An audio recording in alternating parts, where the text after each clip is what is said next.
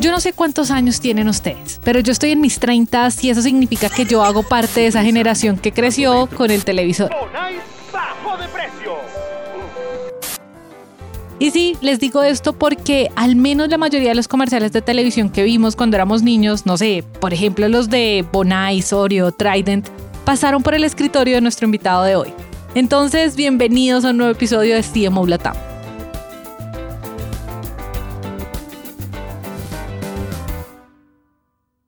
Cuéntame brevemente como esas cosas, yo te diría que como tu trayectoria y como quizás esos momentos, esas cosas que para ti la han marcado por alguna razón, porque salió bien, porque salió muy mal. Cuéntame un poco de eso. Bueno, buenísimo. Gracias acá por la invitación. Me presento, Pablo Tibaldi. Actualmente dirijo la marca Oreo para toda la región de lo que le llamamos Huacam, que es casi toda Latinoamérica, excepto Argentina, México, Brasil. Em, y a nivel trayectoria, bueno, llevo más de 20 años trabajando sobre todo en marketing.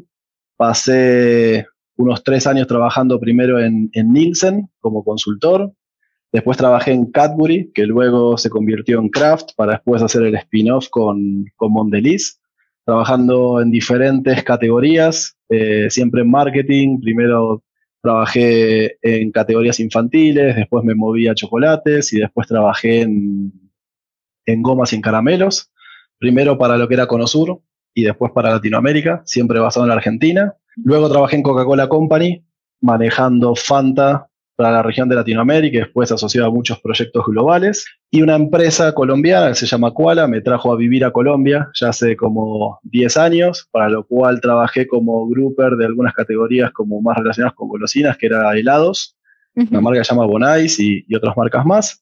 Trabajaste con Bonais, qué interesante. Trabajé con Bonais, sí, sí, sí, sí, algo que para un argentino era raro porque era un producto muy parecido a lo que vendíamos en Argentina, pero este tenía marketing, marca y un montón de otras cosas y era súper icónico, así que fue bastante loco encontrarme con eso.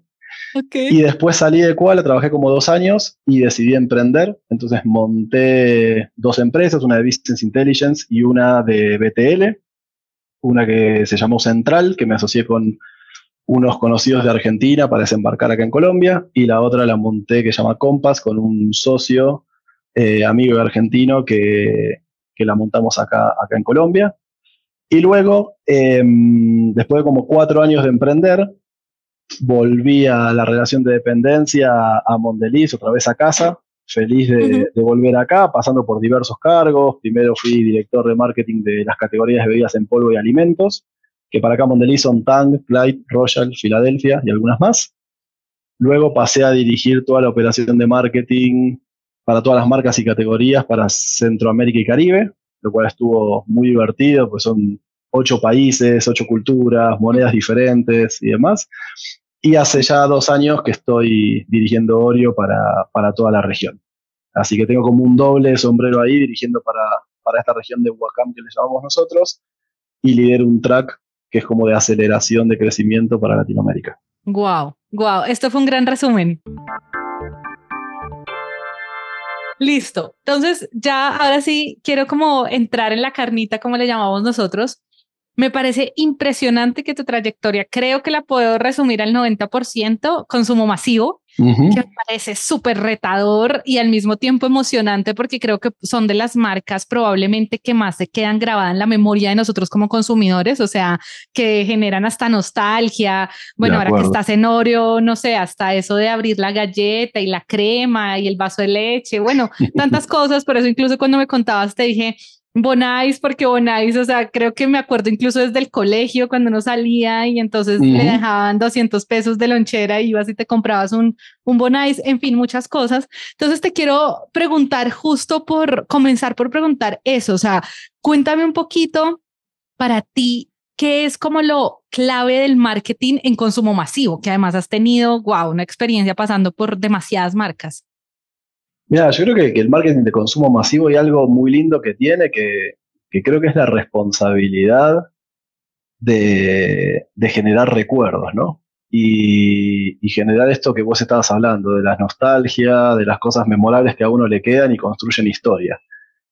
Y nosotros a veces uno piensa que, no sé, hablando de, de, Oreo, que es manejar una marca más y demás, pero, pero son marcas que han acompañado al consumidor a lo largo de su infancia y lo que despierta una sonrisa y, y los recuerdos más bonitos de, de, de, muchas cosas que han vivido desde chiquitos y que luego eso pasa de generación en generación, ¿no? Entonces, hacer bien las cosas, tener un propósito claro, saber contar historias y, y diseñar desde campañas hasta productos realmente que, que, a la gente le encante consumir y, y, respondan a algo que realmente los hace felices, creo que es de lo más lindo que, hay de, trabajar en consumo masivo, dejar una huella, dejar un legado. Sé que todos los, que pasamos con, por marketing siempre queremos, a veces tenemos la tentación de borrar lo que hizo el anterior y, y hacer nuestra propia huella, pero al final la responsabilidad de nosotros es cómo, cómo mantener la huella vigente, más que hacer borrón y cuenta nueva y, y dejar una huella propia, porque las marcas, Oreo tiene más de 110 años y, y, ese legado que viene construyendo de generación en generación, lo lindo es no cambiarlo, ¿no? Entonces, lo que ha hecho uh -huh. puro a estas marcas, hablabas de Bonais, no sé, yo he manejado Trident, Bugalú, no sé, muchas marcas realmente súper icónicas, Fanta. Entonces, son, son cosas que... Siento que, que la mitad le... de comerciales que he visto en mi vida pasaron por tu escritorio. Varios, varios puede ser que hayan pasado, sí. Sí, sí, sí, sí. El otro día hacemos un recuento con algunos colegas como de, de, cuántos comerciales uno ha hecho, de cuántas campañas, lanzamiento de productos y, es emocionante, extenuante a veces, pero emocionante al fin. Pero, pero una de las cosas súper lindas que me, me gusta de este consumo masivo y tuve la fortuna de trabajar con marcas súper icónicas, es que toda la gente que sabe que trabajas en esto te hace comentarios, te llama, te dice, che, vi el comercial de esto, vi esto de acá, uy, qué buen producto que lanzaron, no puedo dejar de comerlo, eh, mi hijo lo ama, o se lo dio a mi papá, o a quien sea. Y creo que esas de las cosas más gratificantes, pues son las cosas más genuinas y orgánicas que, que, que a uno le quedan, ¿no?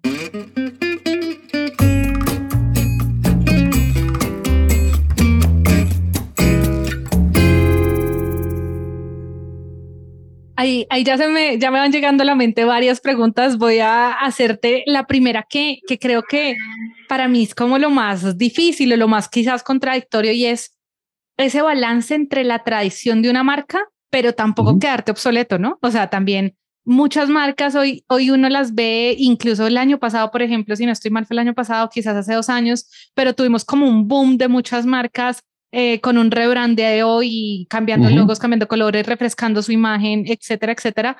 Y entonces me parece súper interesante, digamos, desde tu perspectiva, cómo es ese balance entre, ok, vamos a respetar la tradición, pero igual, pues no sé, Oreo se tiene que adaptar a lo que sea que hoy la gente que no sé ni siquiera si los consumidores de Oreo siguen siendo niños o le apuntan más a los millennials como yo o quiénes son, Ajá. pero eh, me causa curiosidad eso, cómo funciona ese balance. Está buena, está buena la pregunta porque más que el balance hay que saber diferenciar dos cosas, ¿no? Una es como la, la identidad y el propósito de marca, que ese, ese debería ser el casi intocable, ¿sí? Uh -huh. Diferente es cómo resignificás, si hablamos otra vez de, de, Oreo, tal vez que, es el ejemplo más reciente, Oreo habla de, seguir jugando, habla de no perder nunca esas ganas de, de seguir siendo niño o inocente o jugar por jugar y cómo el juego conecta.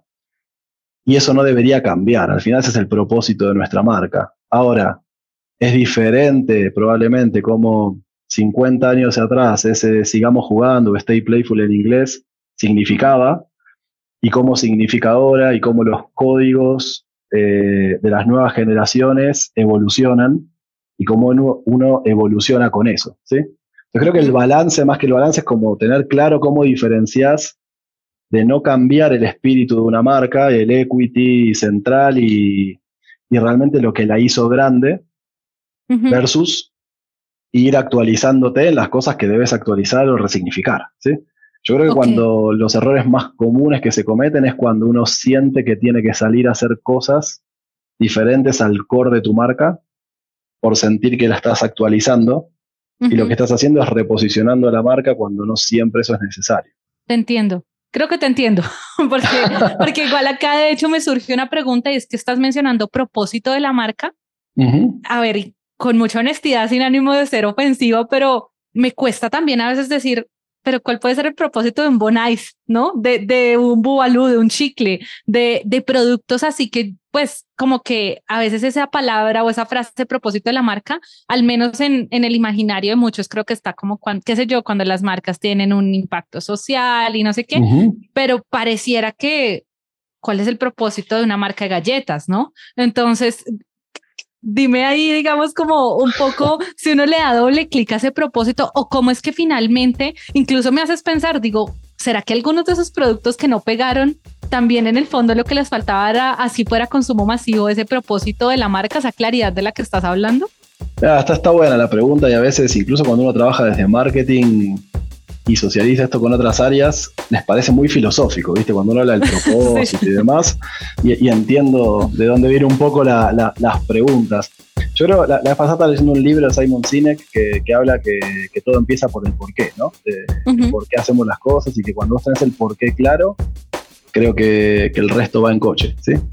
Y, y uno más allá de, cuando vos ves como la escalera de, cómo se construye una marca, uno empieza como por los atributos más funcionales y va escalando hasta llegar a lo emocional. ¿sí?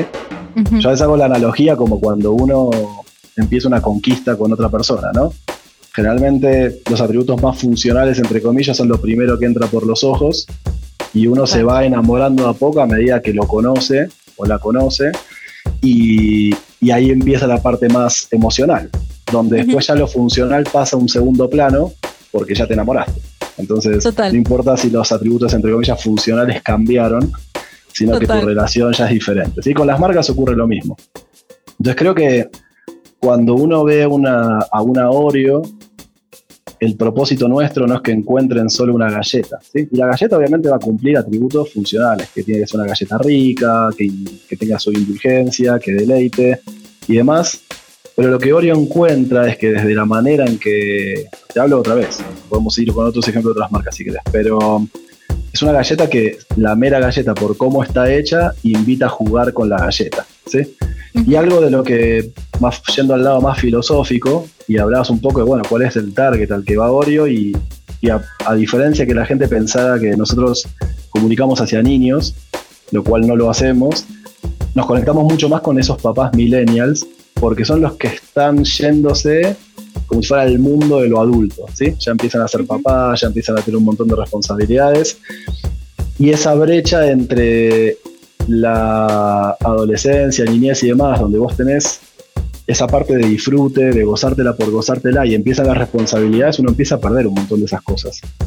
Y lo que justamente trata de hacer Oreo es que no caigas en esa trampa de la adultez, te sigas gozando la vida y la galleta misma, que por sí tiene un montón de cosas asociadas positivas, ricas y demás, pero que también te permite jugar con ella, busca ser de alguna manera como el recordatorio o algo que destrabe la conexión a través del juego. Entonces no espera que vos pongas una Oreo en el centro de la mesa y todo el mundo haga juegos con Oreo, lo cual igual hay, hay mucha gente que juega desde el ritual que vos decías, la de girar la galleta, saborearla, sumergirla y comerla, que como el ritual ritual, hace que la gente se ponga en otro mood cuando hay una galleta en el centro de la mesa. Entonces empieza a conectar, la gente se pone de un humor diferente y ahí empieza a jugar, porque hay muchos productos y cosas que en el centro de la mesa te pueden reunir a la gente, pero el juego es lo que hace que ese momento dure y se vuelva memorable. Entonces, de alguna manera, ese sigamos jugando nuestro es como nunca olvides que porque vayas siendo adulto, ese niño en vos sacaba lo mejor de vos y justamente conectar es lo que hace memorable los momentos y los haga más bonitos. De alguna manera, como te digo, yéndome a Chicles, si querés otra cosa emocional, era Chicles tiene un montón de funciones que te refresca, te da buen aliento. En pandemia descubrimos, por ejemplo, que el chicle, la masticación te relajaba en momentos de tensión, entonces tiene un rol muy importante en las casas. Pero yéndome al lado más emocional, lo que decía es que cuando vos mascas chicle, sabés que tenés buen aliento, sabés que estás con, la boca fresca y no tenés ninguna barrera para ser vos. Si vos no tenés ningún chicle en la boca o algo y tenés, pensás que puedes tener mal aliento o algo, estoy interactuando con alguien, probablemente yo tenga algo de pena. Si yo diga, uy, ¿será que tengo mal aliento? Y la persona de enfrente se, está dando cuenta. ¿Será que tengo algo en la boca? Entonces me tapo la boca para hablar. Entonces como que hay un montón de barreras que te permite ser vos. ¿sí? Y ahí es donde uno dice, desde el lado más filosófico, el chicle te permite a vos a, buscar cambios, a tener tu mejor versión de vos y demás. ¿sí? Por eso te digo, son propósitos que uno construye de lo más filosófico del rol del producto de la marca y vos te asegurás que tengas ese equity o lo que requiera para poder posicionarlo. ¿sí?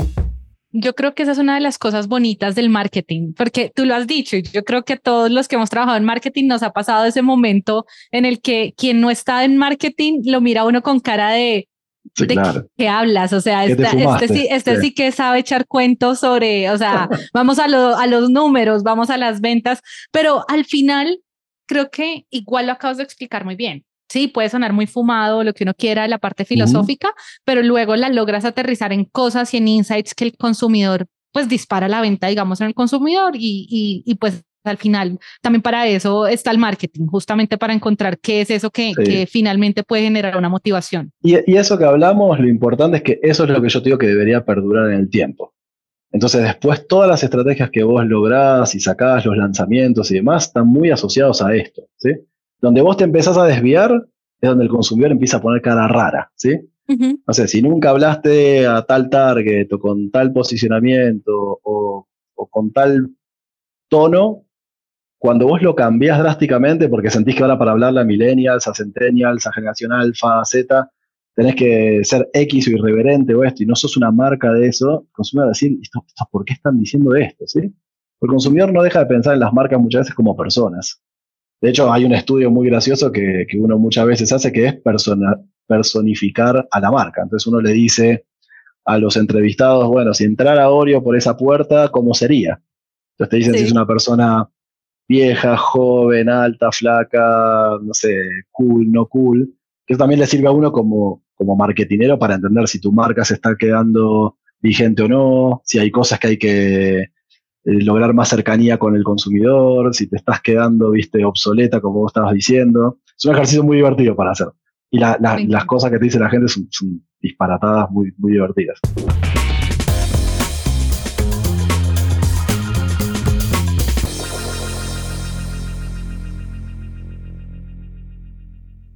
Me gusta mucho y quiero seguir haciéndote preguntas de todo lo que me está generando curiosidad. Y otra es, la, el, el la sola como el solo término consumo masivo parece que en el 2023 es un poco contradictorio al marketing porque cada vez más hablamos de el nicho, los micronichos, los microinfluencers, o sea, parece que cada vez lo que estamos haciendo es todo lo opuesto, incluso como que ya en muchas universidades y todo están, bueno, eh, no sé, incluso yo que me gradué hace como nueve años, pero eh, se está hablando de antes se utilizaba la televisión y se ponía en la televisión y todo lo que, lo que salía, entonces la gente salía corriendo a comprarlo. Hoy en día todos sabemos que eso ya no funciona así, o sea, que no es que tú compres pauta en un canal y ya tienes hecha toda tu estrategia, sino hay muchos más componentes, pero además me haces pensar que, o sea, que es como casi contradictorio por eso, porque hay muchos más elementos dentro del marketing hoy en día que nos hablan más de nichos y no de masivos y que parece que incluso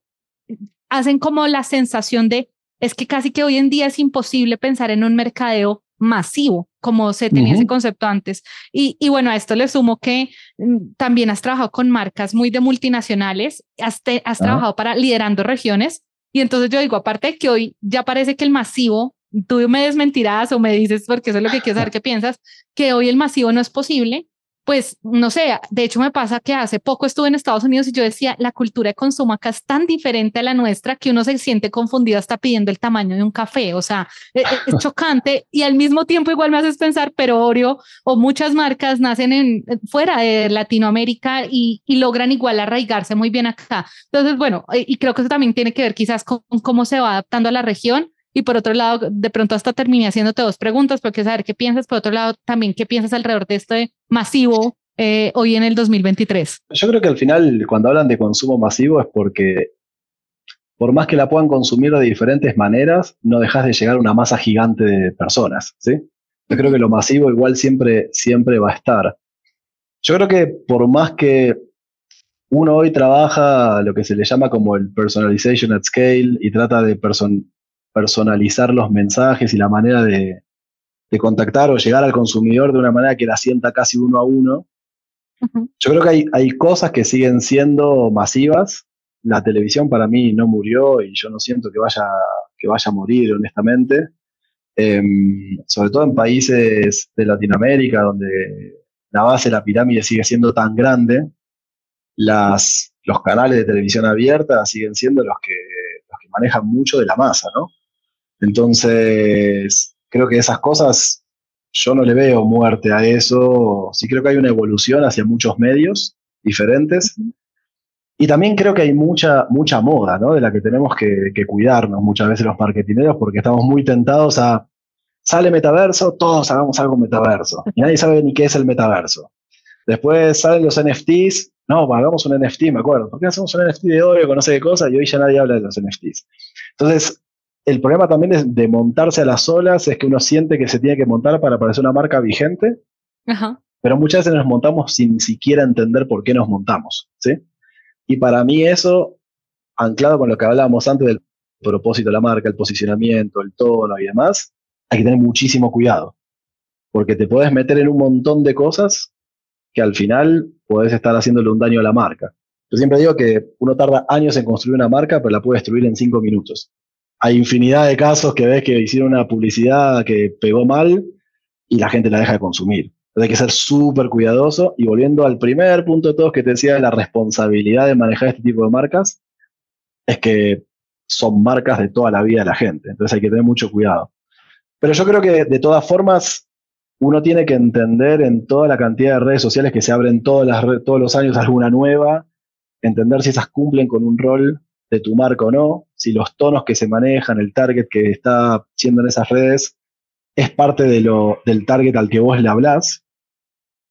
Y después sí creo que, que se habla mucho más de personalización de mensajes, pero a, pesar de que haya personalización, hay segmentación. O sea, hay grupos de gente que van o tienen como definidos gustos parecidos, o frecuentan los mismos canales, o tienen las mismas necesidades, o la misma ambición, o los mismos aspiracionales.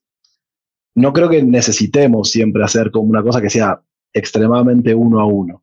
Creo que hay maneras de hacerlo casi uno a uno cuando hablas de personalización de productos, por ejemplo, o jugás para que la gente ella misma personalice el producto que quiere entonces en Estados Unidos vos podés tener tu Oreo personalizada con el diseño que vos quieras o mandar una foto para que te la hagan y te la mandan a tu casa. Es una manera de hacer marketing uno a uno sin necesidad de que vos desarrolles una pieza uno a uno. ¿Me explico? Entonces hay, hay, varias maneras de hacerlo. Yo creo que igual personalization at scale, nosotros llamamos empathy at scale porque algo muy bonito y anclado con las historias que te contaba, Modelizas un tiempo habló mucho más de marketing convertido en humaning, que era cómo conectamos mucho más con, con el humano como persona, ¿no? Y, cambiamos ese personalization por el empathy at scale, porque no solo personalizar un mensaje, sino que tiene que ser empático con el consumidor y con lo que el consumidor está pasando en ese momento.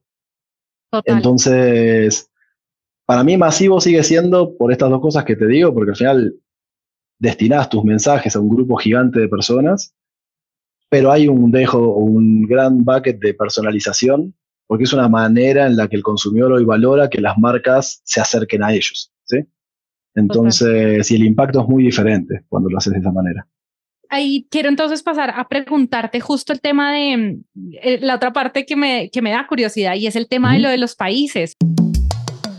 Porque siento a veces incluso en el mismo país eh, no sé, los del centro del país, por ejemplo, Bogotá, y nos tienen muchos prejuicios y nos tenemos prejuicios mutuos con los de la costa, con los del eje cafetero, en fin. Y luego ahora pienso, tú has manejado múltiples países. ¿Cómo funciona cuando ya tienes muchos países el tema de la estrategia? O sea, hasta dónde, digamos, la estrategia sí puede ser regional, pero comienza a adaptarse ya a las específicas, como cosas específicas de cada país. O sea, ¿Qué pasa cuando tienes eso en, la, en las manos, tanta, diversidad cultural? Mira, es dificilísimo, la verdad no te voy a mentir. Eh, porque obviamente lo, el punto de la primera duda que creo que tenés es como, y volviendo a tu pregunta de la masividad, es, ya no hay un mensaje que sirva para todo el mundo, una campaña que sirva exactamente para todo el mundo. Yo creo que que hay cosas que sí pueden permear en prácticamente todos los países cuando uno maneja y es cuando no te salís de un posicionamiento de la marca. ¿sí? Entonces yo creo que lo que la marca quiere transmitir es, entre comillas, universal. Lo que hay que entender culturalmente es si la manera de divertirse, la manera de jugar, la manera de relacionarse, etcétera, hay particularidades en cada país y entender cómo ese tipo de cosas lo adaptás. También nos pasa que cuando vos haces muchos países, acá, para darte una idea, aparte de los 13 países de Latinoamérica, tenemos una división que se encarga como de todas las islitas del Caribe y demás. Entonces, empiezan también los temas de raza, ¿sí? Entonces, hay muchas cosas que a vos te toca adaptar porque en Mondelez nosotros, el consumidor en el centro es el mantra nuestro. O sea, para nosotros consumidor primero entendemos después qué tenemos que hacer a la interna para dar lo que el consumidor quiere.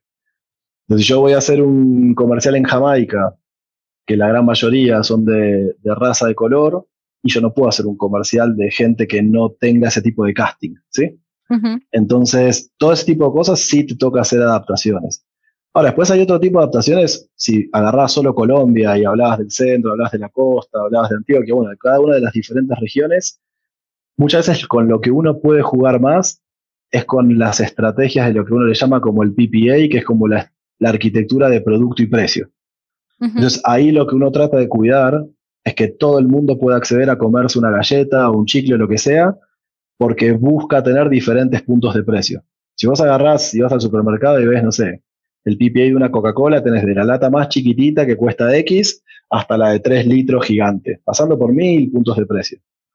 Eso es justamente porque los consumidores tienen diferentes bolsillos, diferente disposable income y, y, al final la gracia de tener eso es que tengas casi un punto de precio para cada uno. Entonces es una manera de personalizar tu, tu campaña integral de marketing que incluye producto sin necesidad de que lo que tengas que adaptar sea el mensaje, ¿sí?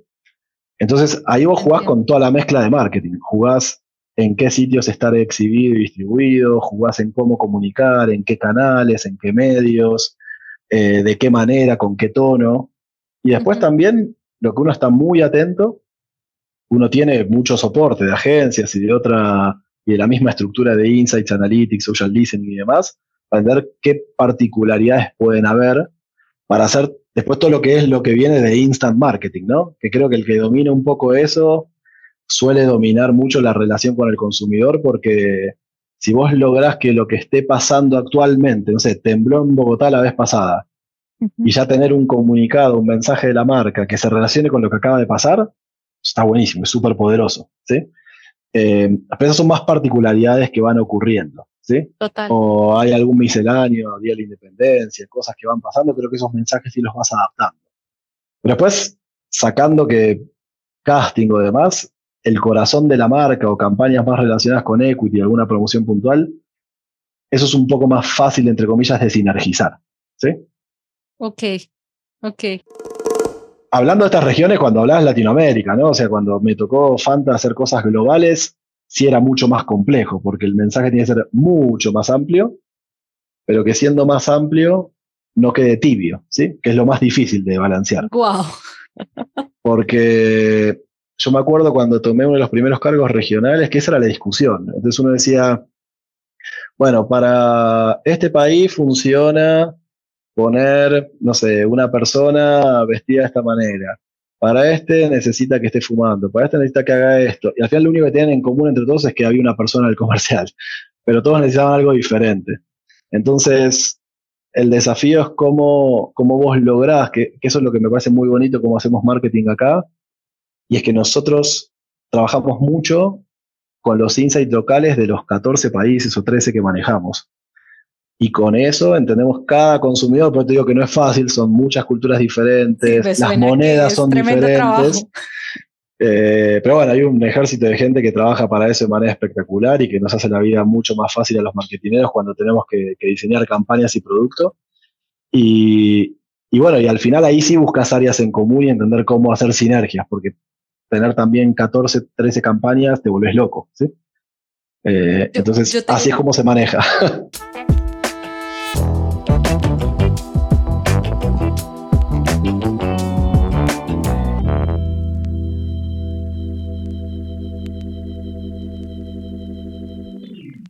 yo, yo tengo una pregunta y es eh, que no quiero desaprovechar eh, el hacértela porque es que tienes mucha experiencia en esto y es, ¿qué estás haciendo hoy, digamos, cuando lideras la estrategia?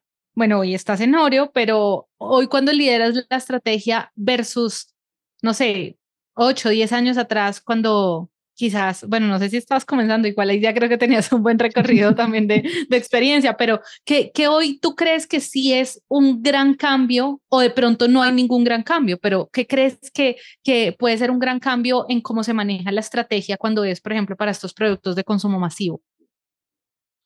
Es una buena pregunta. Em, creo, que uno va evolucionando mucho en la manera de pensar y en la manera de, adaptarse a, los tiempos que vienen y, y, tal vez creo que lo que cambia en mí al menos es uno se vuelve mucho más integral en el pensamiento.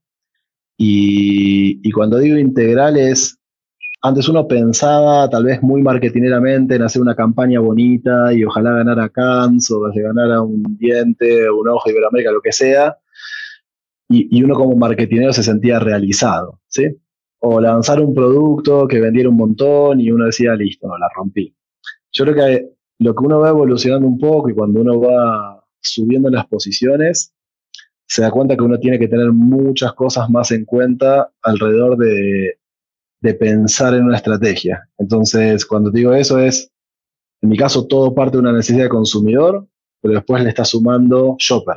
Entonces, no es solamente quién consume y cómo lo consume, sino quién lo compra, cuándo lo compra, dónde lo compra, en qué momento, por qué fue al canal a comprar, que es lo que le llamamos como trip missions, que es, fue para abastecerse, fue porque necesitaba reponer algo en la casa, fue porque se antojó, con quién va, va solo, va acompañado. Después empezás a entender en qué momento del día lo consume, solo, acompañado, qué va a hacer. Y después empezás a poner todo el resto de la cadena en, en en, engranaje. Entonces, ¿entendés? Bueno, para todo esto, ¿qué tipo de producto debería desarrollar? ¿A qué puntos de precio? ¿Tengo la factibilidad en planta de producirlo o no?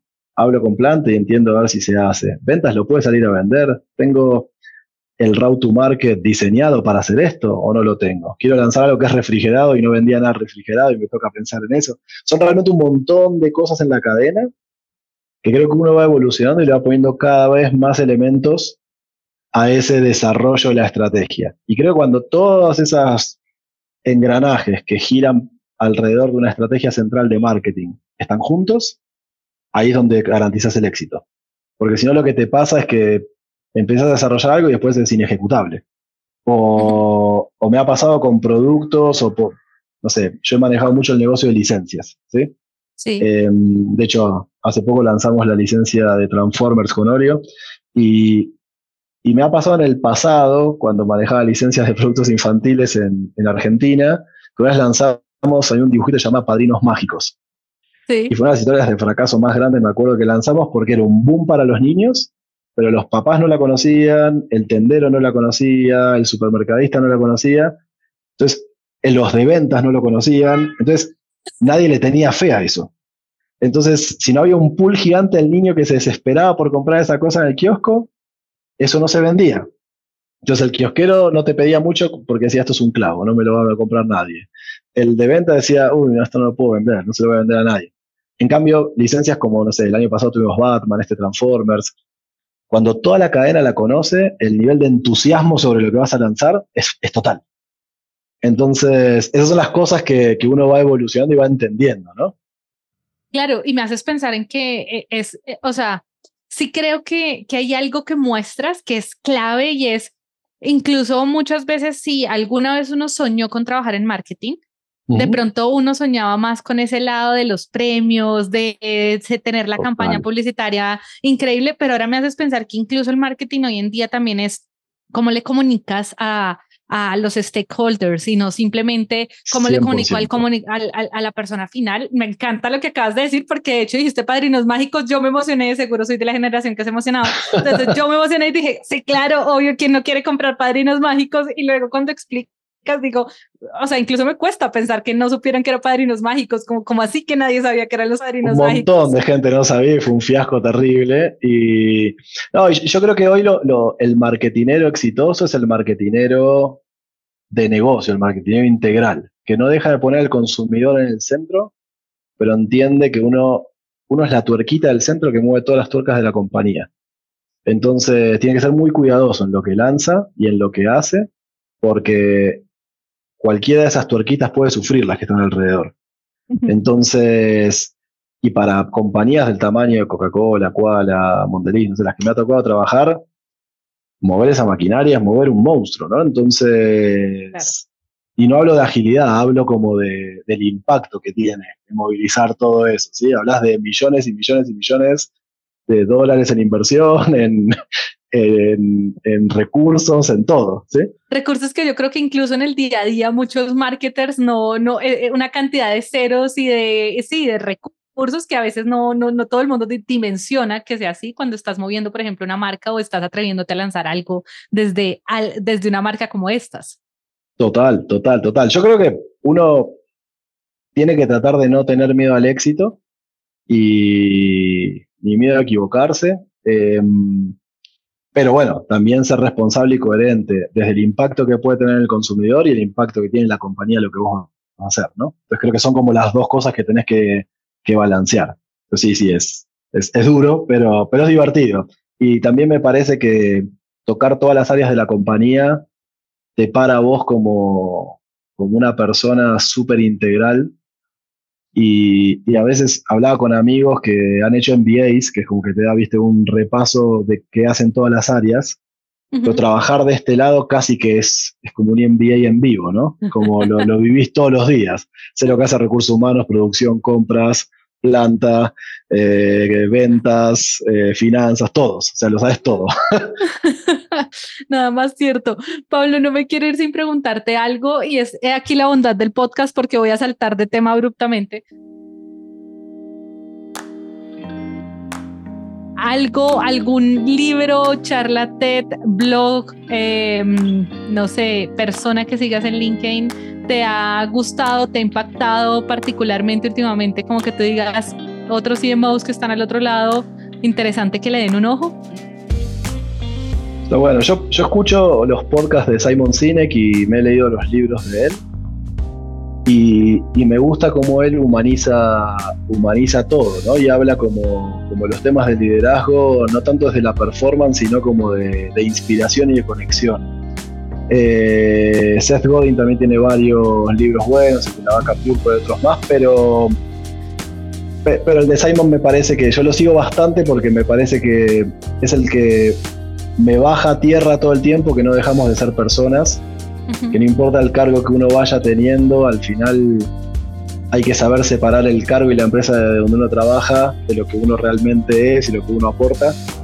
Tiene una historia muy linda para que la escuchen, que es uno del, se llama como el vaso de Icopor, el Gopor, o como le llamen en cada uno de los países, y cuenta la historia de un general del ejército que lo invitan a dar una conferencia y, al tipo lo van a buscar, lo reciben, le dan una taza de porcelana para tomar café, lo esperan en, un salón, etcétera, el tipo da su conferencia y no sé, X años después el tipo retirado lo vuelven a llamar, pero él ya no es el general de nada ni nada y ese café se lo dan en un vaso de icopor.